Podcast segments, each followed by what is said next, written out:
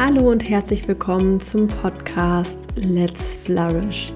Der Podcast für ein gesundes, glückliches und selbstbestimmtes Leben. Mein Name ist Maike Schwier und ich freue mich riesig, dass du heute eingeschaltet hast zu diesem Experteninterview. Ich habe Konstantin Weimar eingeladen, der schon seit vielen Jahren Coach ist für Jugendliche und sie vor allem in der Berufsorientierung und Persönlichkeitsentwicklung begleitet. Ich freue mich wirklich sehr, ähm, gleich dieses Interview mit dir teilen zu können, denn Konstantin hat wirklich sehr viele spannende Dinge über seine Arbeit berichtet. Er hat erzählt, was ein Traumberuf eigentlich bedeutet und welche Missverständnisse es in dem Zusammenhang mit der Suche nach einem Traumberuf eigentlich gibt. Er hat erzählt, welche Stolpersteine einem begegnen können, wenn man sich auf die Suche nach seinem Traumjob macht und vor allem, welche Schritte man gehen kann, wenn man einen erfüllten Beruf finden möchte. Ich persönlich finde, dass das Thema Berufsorientierung etwas ist, was eigentlich alle Menschen betrifft. Also egal welches Alter, welche Berufsgruppe man hat, ähm, der Beruf ist einfach so ein unfassbar wichtiger Teil des eigenen Lebens. Und deswegen ist es auch unfassbar wichtig, sich damit immer wieder auseinanderzusetzen. Und in dem Interview mit Konstantin wirst du ganz, ganz viele spannende Impulse mitnehmen, wie du dich mit deinem Berufsleben, mit dir selber vor allem auch auseinandersetzen kannst, um einen Job, einen Beruf zu finden oder deinen Beruf so anzupassen, dass er zu deinem Traumjob, zu dem Job wird, der dir richtig Freude bereitet. Deshalb wünsche ich dir jetzt ganz, ganz viel Spaß mit dem Interview mit Konstantin Weimer. Lieber Konstantin, ich freue mich riesig, dass du heute hier bist und dass wir über deine wunderbare Arbeit sprechen werden. Magst du dich mal den Zuhörern vorstellen? Wer bist du, was machst du und wofür brennt dein Herz? Ja, sehr gerne, Maike. Vielen Dank, äh, dass du mich eingeladen hast äh, zu deinem Podcast. Mein Name ist Konstantin Weimar. Ich arbeite seit neun Jahren als selbstständiger Jugendcoach für Persönlichkeitsentwicklung und Berufsfindung und unterstütze Jugendliche im Prinzip einfach dabei herauszufinden, wer sie sind, was sie wollen und wie sie bekommen, was sie wollen. Und dazu gebe ich so jede Woche Workshops in Schulen, meistens mit zehnten und elften Klassen, gebe weitere Seminare, Einzelcoachings und äh, in den Sommerferien mache ich meine Jugendcamps. Und ähm, wofür brenne ich? Das kann man sich vielleicht schon dann so zusammenreimen. Also ich brenne dafür, dass Jugendliche vor allen Dingen ihr Potenzial erstmal erkennen und herausfinden, was sie damit in ihrem Leben ich habe dich ja schon vor vielen, vielen Jahren kennengelernt und weiß ja, dass du, bevor du deinen Traumberuf gefunden hast, auch mal etwas anderes gemacht hast. Magst du uns mal erzählen, wie du denn überhaupt zu deinem Traumberuf gekommen bist? Also ich glaube, was das Thema Traumberuf angeht, da gibt es ein ganz großes Missverständnis. Ich glaube nämlich, dass ganz viele Menschen, so erfahre ich das auch in meiner Arbeit mit Jugendlichen, bei Traumberuf immer so an diesen einen Beruf denken, den ich dann mein Leben lang mache und der mich mein Leben lang total begeistert. Ich glaube, dass ein Traumberuf vor allen Dingen ein Job ist, in dem es um Themen und Tätigkeiten geht, die uns interessieren und wo wir Dinge tun können, die wir für sinnvoll halten. Und ich glaube, dadurch wird klar, dass sich so ein Traumberuf auch verändern kann. Ich glaube, es gibt nicht so diesen einen Traumberuf. Das ist auch keine Entscheidung für das ganze Leben. Die Themen und die Tätigkeiten, mit denen ich mich vielleicht im Leben meines Berufslebens beschäftigt habe, sind vielleicht ähnlich, aber die Art der Umsetzung kann total unterschiedlich sein. Also um das ein bisschen greifbarer zu machen, erlaube ich mir mal kurz so meine fünf Jobs, die ich in meinem Leben bisher hatte, mal kurz zu erzählen. Also bei mir war das immer schon so, dass ich mich an der, dass ich mich sehr für das Verhalten von Menschen und den Umgang mit Menschen interessiert habe. Immer schon. Als Kind, als Jugendlicher immer schon. Und ähm, habe auch immer gerne Ideen entwickelt, andere von meinen Ideen überzeugt. Und das hat mich jetzt nach der Schule erstmal so dahin gebracht, so, boah, ich habe Bock, Jugendreiseleiter zu sein. Da konnte ich genau das ausleben. Dann war ich bei der Bundeswehr und es ging so eine Tür auf, so, hey, du könntest Ausbilder bei uns werden. Dann habe ich gesagt, boah, habe ich voll Bock drauf, das zu machen. Ich habe Bock, Menschen auszubilden. Dann war ich Ausbilder bei der Bundeswehr. Danach ging eine Tür auf, so, boah, ich könnte in einer TV-Produktion mitarbeiten und Fernsehformate entwickeln. Bin ich nach München gegangen in eine Fernsehproduktionsgesellschaft, die ein Freund von mir gegründet gegründet hatte. Durch die Tür auf und hatte Bock, das zu machen. Danach bin ich dann in die Werbung gegangen, hatte ich habe Bock, Werbung zu machen, habe eine eigene Werbeagentur gegründet, habe die auch groß gemacht. Irgendwann hat das aber keinen Spaß mehr gemacht und so bin ich dann Jugendcoach geworden.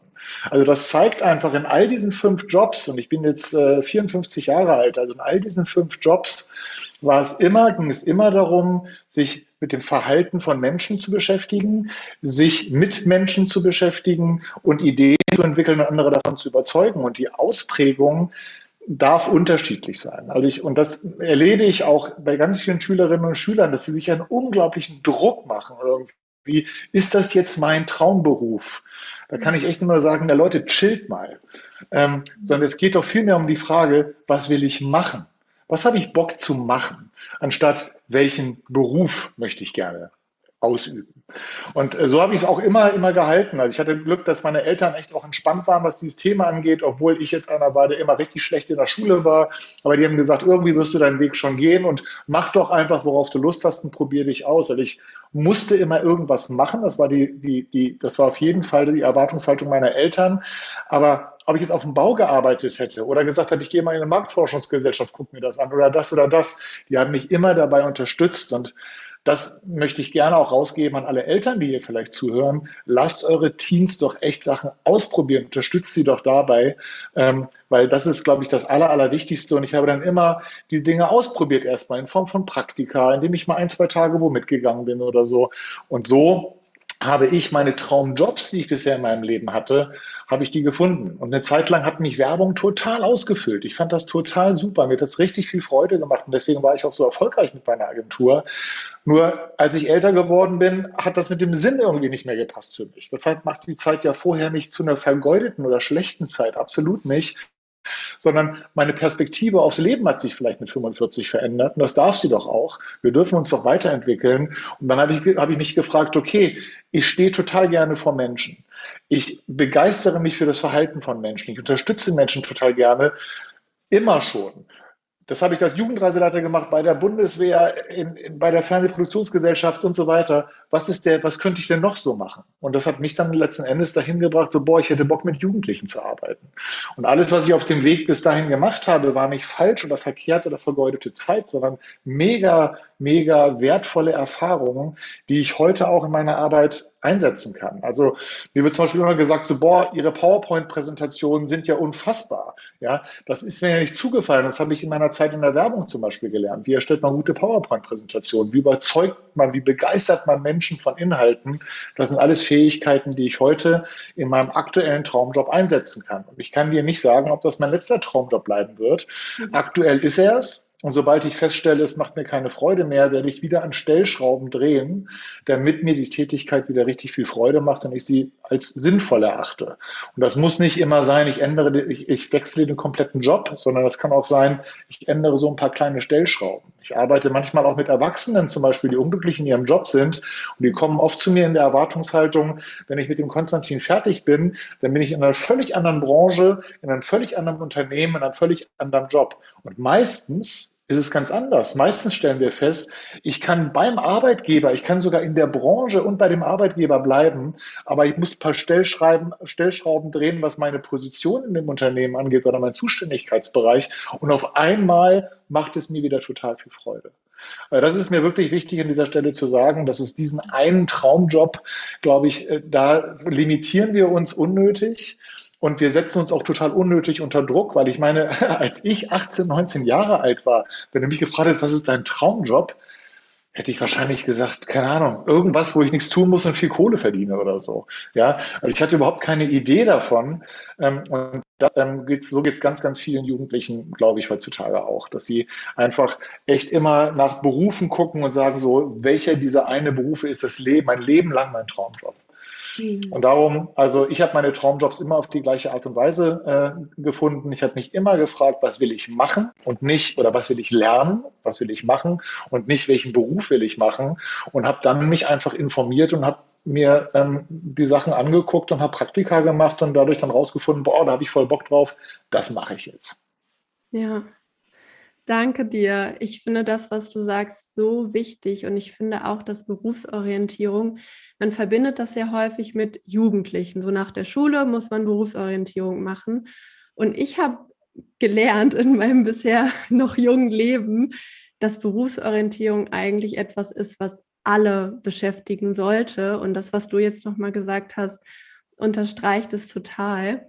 Und trotzdem nehme ich in meinem Umfeld gerade bei Erwachsenen häufig wahr, ähm, ja, das, was du gerade beschreibst, so dieses Gefühl von, ich darf meinen Job nicht mehr wechseln oder, oh, was passiert denn dann? Was könnte denn, also was mache ich denn dann alternativ? Also, dass man lieber in der Bequemlichkeit bleibt, seinen alten Job zu behalten, der einen vielleicht überhaupt nicht mehr erfüllt, anstatt etwas anderes zu machen.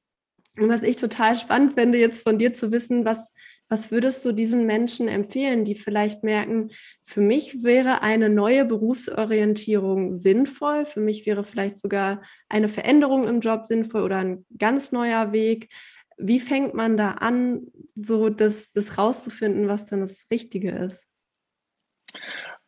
Also ich glaube, dass ähm, an Schulen, das ist jetzt so, da habe ich den Schwerpunkt drauf, weil ich hauptsächlich an Schulen arbeite, wird der größte Fehler gemacht, dass sich ähm, sehr auf diese Berufe konzentriert wird, anstatt erstmal zu gucken, wer bist denn du eigentlich? Also ich würde allen Menschen, die sich mit dieser Frage beschäftigen, empfehlen, sich zunächst mal mit der eigenen Persönlichkeit zu beschäftigen und, und wirklich nochmal zu gucken, ich nenne das immer, wie bin ich designt? Also in meiner Welt ist es so, dass jeder Mensch ein total wundervolles Design in sich trägt und ganz, ganz viele unterschiedliche Designs gibt es auf der Welt.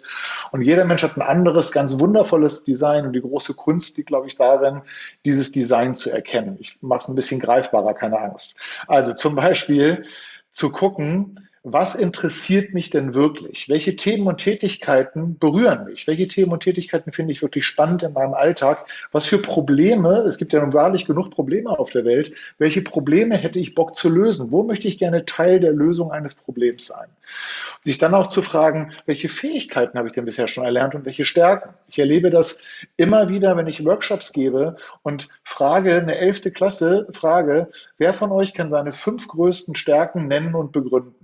Da meldet sich keiner.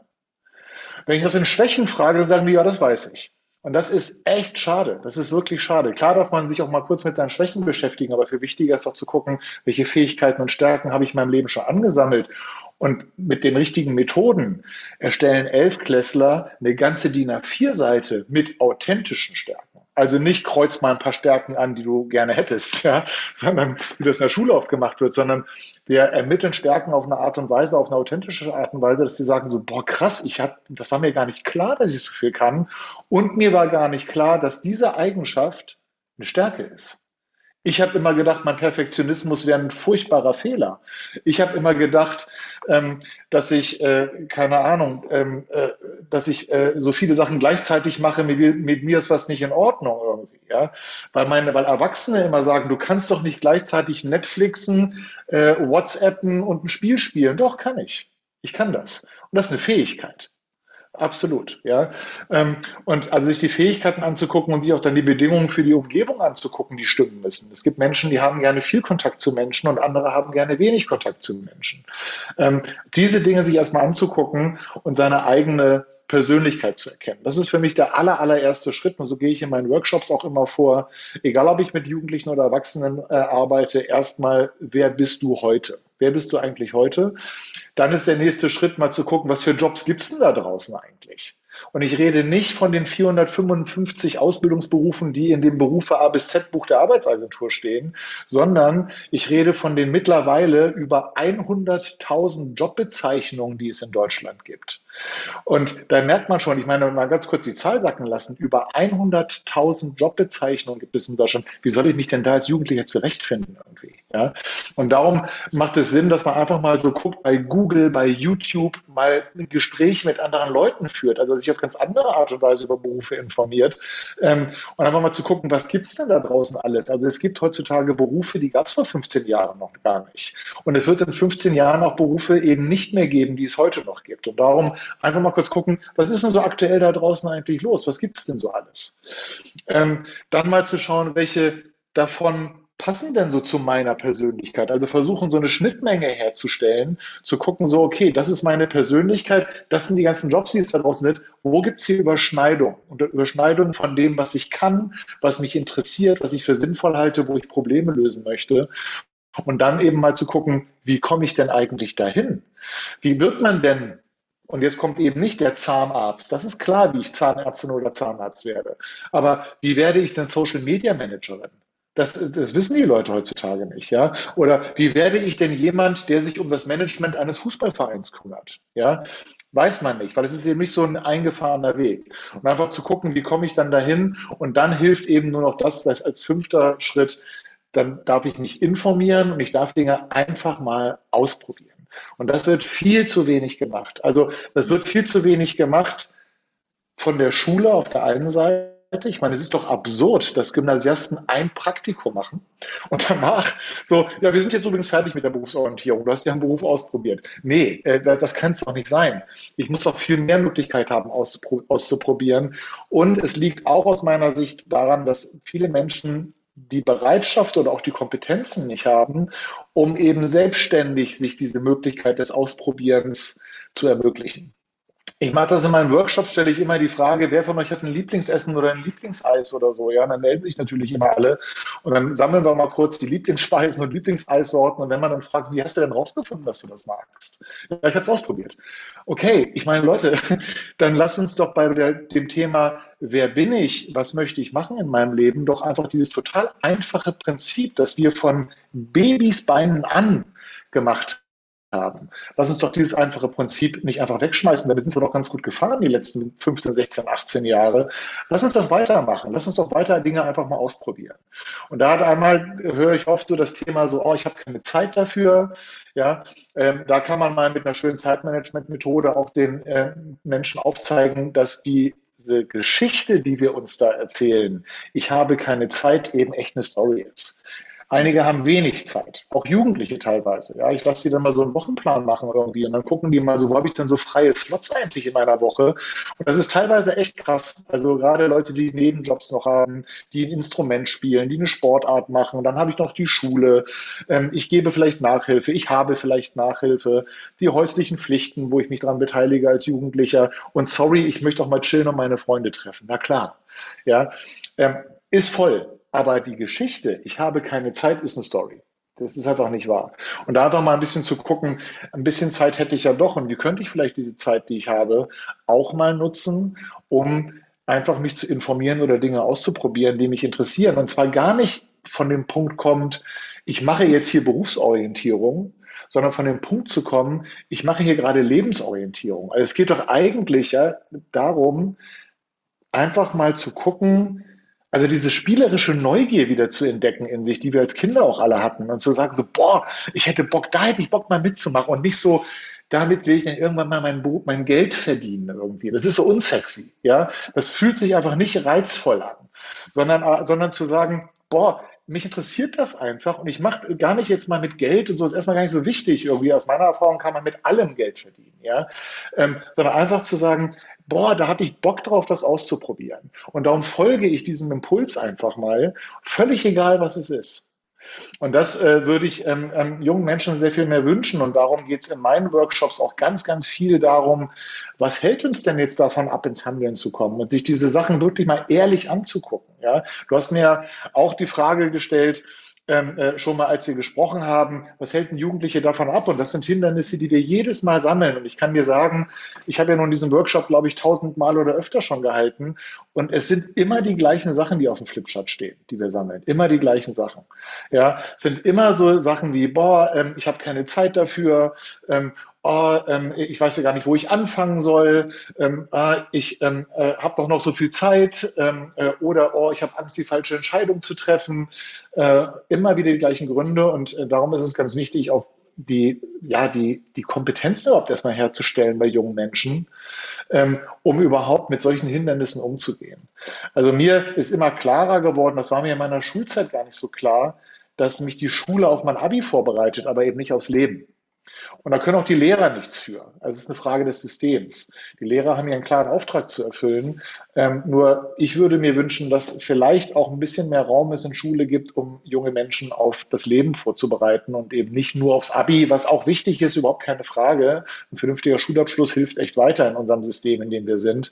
Nur ähm, wirklich mal diese Hindernisse ernst zu nehmen, die Jugendliche davon abhalten und dafür mit den Jugendlichen gemeinsam Lösungen zu finden. Und das sage ich so bewusst, weil es eben nicht darum geht, Lösungen zu diktieren, sondern eben die daran zu vertrauen, dass junge Menschen sehr, sehr intelligent sind. Und wenn man ihnen schlaue Fragen stellt, dann kommen echt richtig tolle Antworten darauf. Und ähm, das ist so die Erfahrung, die ich, ähm, die ich mache in meiner Arbeit, dass du diese fünf Schritte, von denen ich da gerade gesprochen habe, Persönlichkeit kennenlernen. Was für Jobs gibt es da draußen? Welche davon könnten zu meiner Persönlichkeit passen? Wie komme ich dahin? Und dann wirklich ins Handeln zu kommen, sich informieren, Dinge auszuprobieren, das sind aus meiner Sicht so die wichtigsten Schritte. Wow. Ich bin gerade total begeistert und ich merke auch jetzt, wo du das erzählst, ich muss ja sagen, ich bin an einem Punkt in meinem Leben glücklicherweise, wo ich sagen kann, hey, ich mache genau das, was ich liebe und ich habe total Freude an meinem Beruf.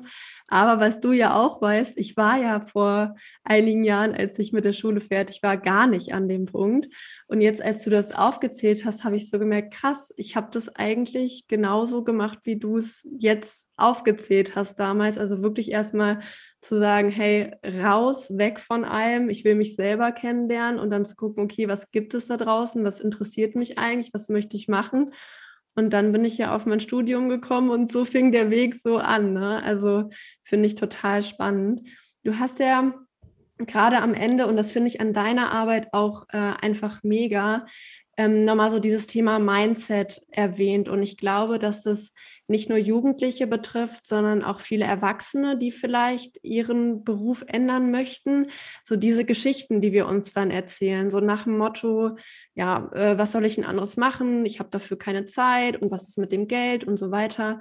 Hm, was würdest du Menschen oder was, was machst du dann mit den Jugendlichen, was sozusagen ihr, ihr, ihre eingefahrenen Gedankenmuster so ein bisschen aufweicht, wo sie vielleicht merken, hey, ähm, die Welt da draußen könnte ja auch anders sein, als ich es mir jetzt bisher erzählt habe. Ich glaube, ähm, was äh, da ganz interessant ist, dass man sich mal äh, auch fragt, warum erzähle ich mir denn diese Stories? Also spätestens, wenn jeder Jugendliche mal seinen Wochenplan ausgefüllt hat und gesehen hat, dass da freie Slots sind, ist ja unbestritten, dass diese Story, die ich mir erzähle, ich habe absolut keine Zeit, eine Story ist und nicht die Wahrheit. Darauf kann man sich dann schon mal mit der Klasse einigen. Und wenn man da mal darüber spricht, so mal ganz ehrlich, Leute, warum erzählen wir, und ich sage immer wir, weil ich bin da vorher auch nicht gefeit. Ich erzähle mir auch manchmal Stories in meinem Leben. Warum tun wir das? Was ist der Vorteil davon? Und das ist so eine dieser, wie ich finde, ganz intelligenten Fragen, die man stellen kann. Was ist der Vorteil daran, dass du dir erzählst, dass du das gerade nicht kannst? Und dann kommen eben sofort die schlauen Antworten der Schülerinnen und Schüler, die dann sagen, na ja, wenn ich ganz ehrlich bin, solange ich mir erzähle, ich kann es nicht machen, muss ich es ja nicht probieren. Ich muss also meinen Hintern nicht hochkriegen. Ich muss einfach nicht ins Handeln kommen. Das ist für mich ein ganz realer Vorteil. Und dann reden wir da, und dann, das, das ist ja so. Und dann reden wir aber auch darüber, okay, gibt es auch Nachteile? Weil wenn es jetzt nur Vorteile gibt, dann, ey Leute, dann lass uns den Workshop abbrechen, dann lass uns doch einfach so weitermachen. Aber dann sagen die Jugendlichen, ja, nee, warte mal, stopp. mal nicht den Workshop abbrechen. Das hat einen fetten Vorteil. Ich entwickle mich nicht weiter.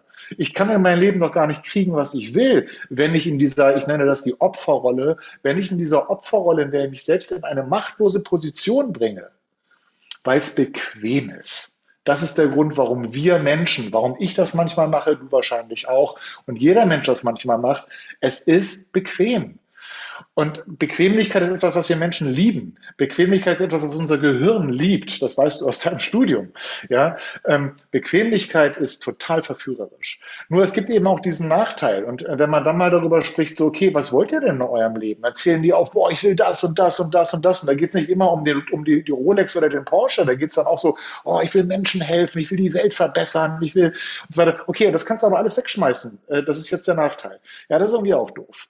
Also damit kriege ich die Schülerinnen und Schüler, die meisten ganz gut, ähm, eben wirklich mal sich ehrlich anzugucken, warum wir diese bequeme Haltung einnehmen. Und dann aber auch sich anzugucken, was kostet dich diese bequeme Haltung. Und dann aus meiner Sicht darf jeder Mensch hier eine Wahl treffen. Weil es gibt Menschen, die sagen, nein, mir ist die Bequemlichkeit wichtiger als meine Erfüllung. Und wenn Menschen das für sich ganz klar sagen, dann muss man das auch erstmal respektieren und akzeptieren. Das hat mich äh, viele Jahre in dieser Arbeit gekostet, bis ich äh, das verstanden habe. Das gebe ich zu. Das dachte ich mir, das kann doch gar nicht sein. Doch, äh, es gibt Menschen, denen ist das wichtiger und das ist okay. Und solange diese Menschen dann auch bequem leben und sich nicht beschweren, finde ich das auch total in Ordnung. Aber in dem Moment, wo dann bequeme Menschen anfangen, immer zu jammern, dass alles so unerfüllt ist, dann sage ich, gut, äh, jetzt kostet es sich ja gerade doch etwas, dann ist vielleicht Zeit, die Strategie zu verändern. Mhm. Also ich glaube, das ist eigentlich der Grund, der uns davon abhält. Und damit kann man eigentlich ganz gut, ist einfach sich, wie immer im Leben, sich ehrlich sein eigenes Verhalten anschauen und mal diese coole Fassade von ich habe keinen Bock. Das ist ja auch so eine, so eine Geschichte, dass Menschen einfach sagen, Jugendliche wie Erwachsene, sagen, nee, ich habe da jetzt, ich habe da aber, ich könnte das ja machen, aber ich habe da keinen Bock drauf. Ich erzähle in dem Zusammenhang immer, wenn ich darf, eine ganz kurze, kurze Geschichte ja. aus meinem Leben, wo ich mit einer, auf einer Motorradtour bei ähm, so Paraglidern vorbeikomme, ja, in den österreichischen Bergen. Und ich hatte das noch nie von der Nähe gesehen und habe dann angehalten, mich in den Rasen gesetzt, so, ja, mit einem Freund zusammen und habe dazugeguckt. Und plötzlich nach 10, 15 Minuten kommt einer dieser, dieser Paraglide-Piloten auf uns zu und sagt so, ey, habt ihr auch Bock? Wollt ihr mal? Und wir so, ja, nee, irgendwie ist auch bestimmt voll teuer und so, haben wir jetzt gerade kein Geld für. Und er meinte so, nee, nee, irgendwie hier ist gerade keiner hier, wir sind Profis irgendwie, wir machen hier Tandemsprünge, kostenlos für euch wir gucken uns so an und sagen, ja, nee, wir müssen auch jetzt los und so, wir haben jetzt gerade keinen Bock. Und das ist so eine klassische Situation, wo wir dann abends am Lagerfeuer auf der Motorradtour, am Lagerfeuer abends gesessen haben und ich gesagt habe, so, ey, Nino, so heißt der Freund, ey, Nino, wenn ich ganz ehrlich bin, ich habe vorhin gesagt, ich hätte keinen Bock. Eigentlich hatte ich Schiss. Und er auch gesagt hat, so, naja, ich auch. Und das ist eben so eine Geschichte, die uns zeigt, dass wir ganz oft so tun, uns selbst gegenüber und auch anderen gegenüber, ja, da habe ich keinen Bock drauf. Ich könnte das ja machen, aber und eigentlich haben wir Angst vor etwas. Und das heißt nicht, dass wir ab morgen allen Menschen ungefiltert unsere Ängste mitteilen, aber es hat damit zu tun, dass wir vielleicht anfangen können, uns selbst gegenüber ehrlich zu sein und zu sagen, okay, ich habe da gerade Angst. Und warum habe ich eigentlich Angst? Vor was habe ich Angst und warum?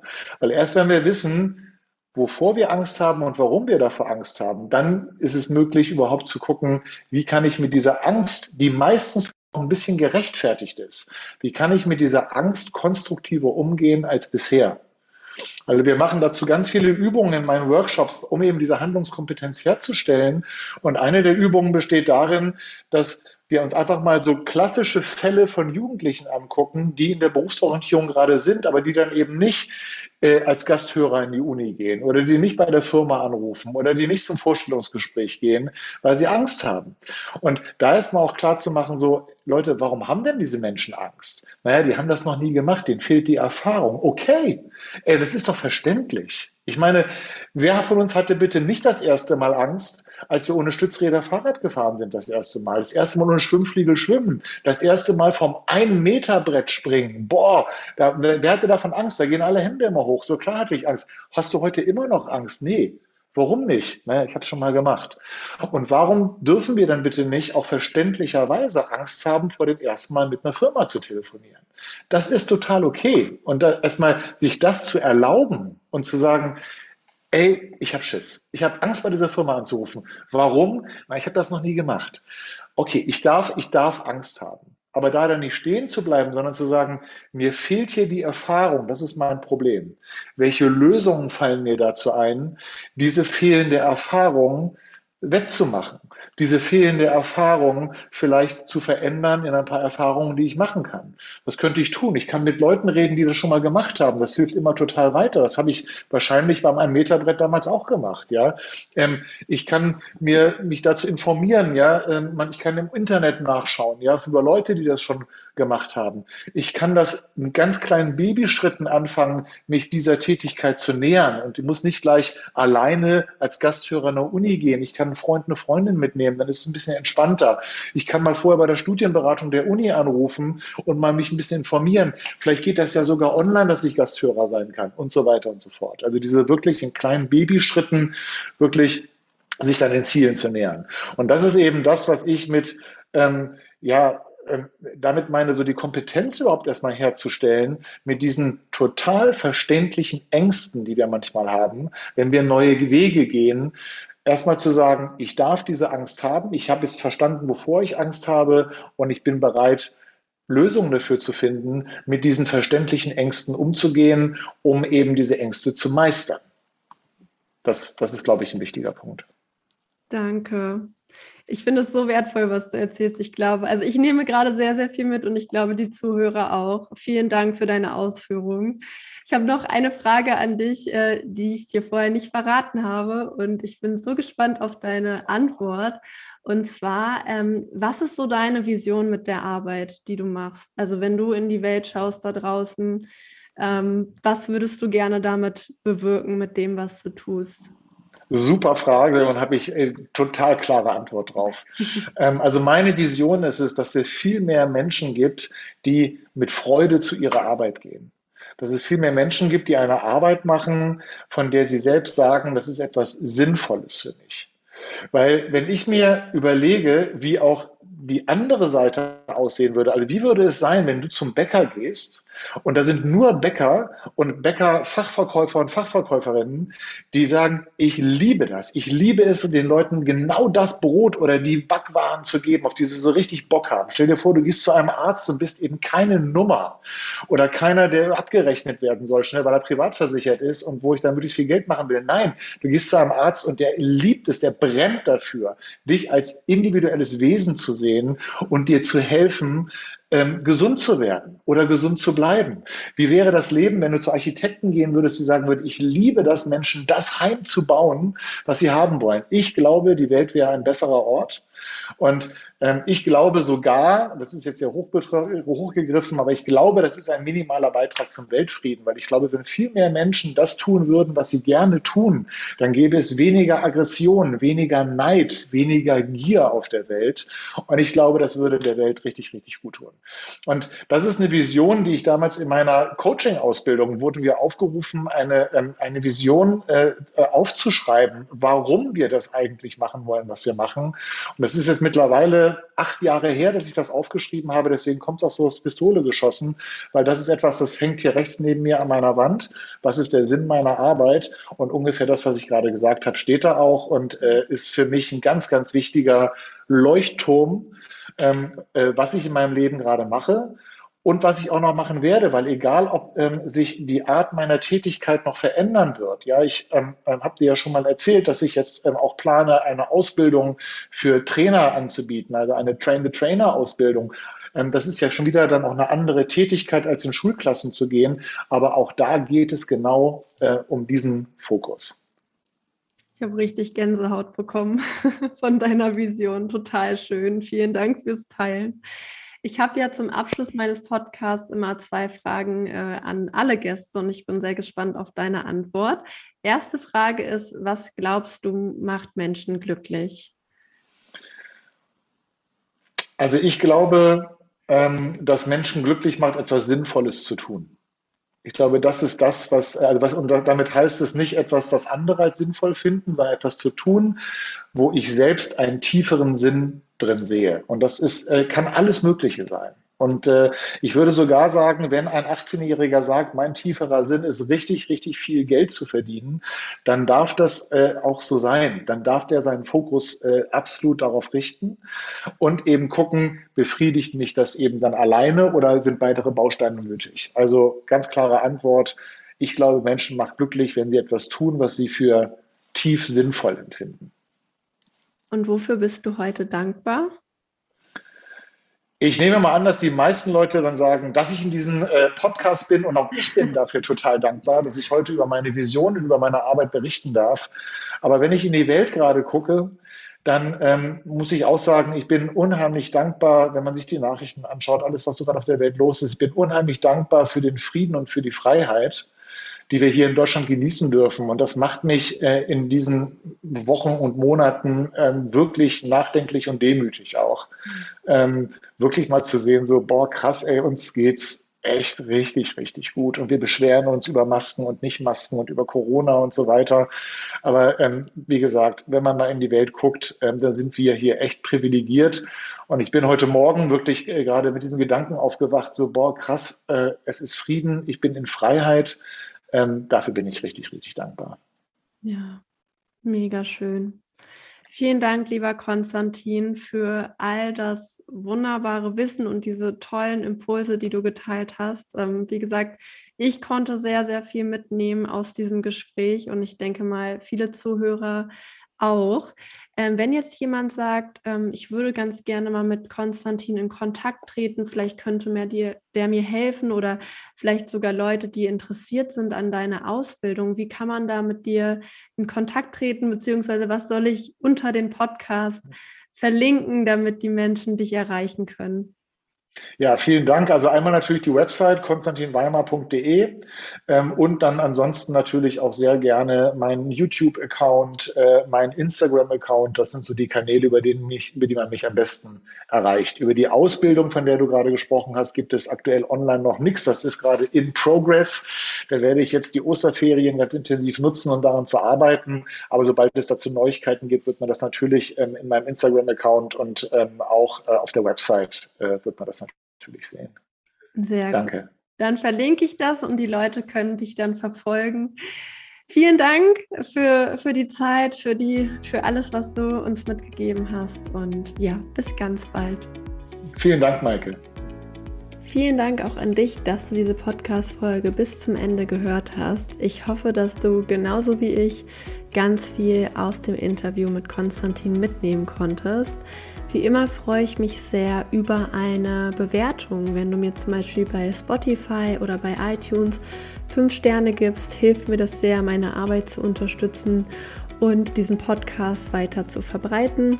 Ansonsten kannst du natürlich auch die Folge jedem Menschen weiterempfehlen, wo du sagst, hey, dem würde das richtig weiterhelfen, diese Folge zu hören. Darüber würde ich mich auch wirklich sehr freuen. Ansonsten freue ich mich natürlich auch, wenn du nächste Woche wieder dabei bist. Ich wünsche dir bis dahin eine ganz wunderbare Zeit. Let's Flourish, deine Maike.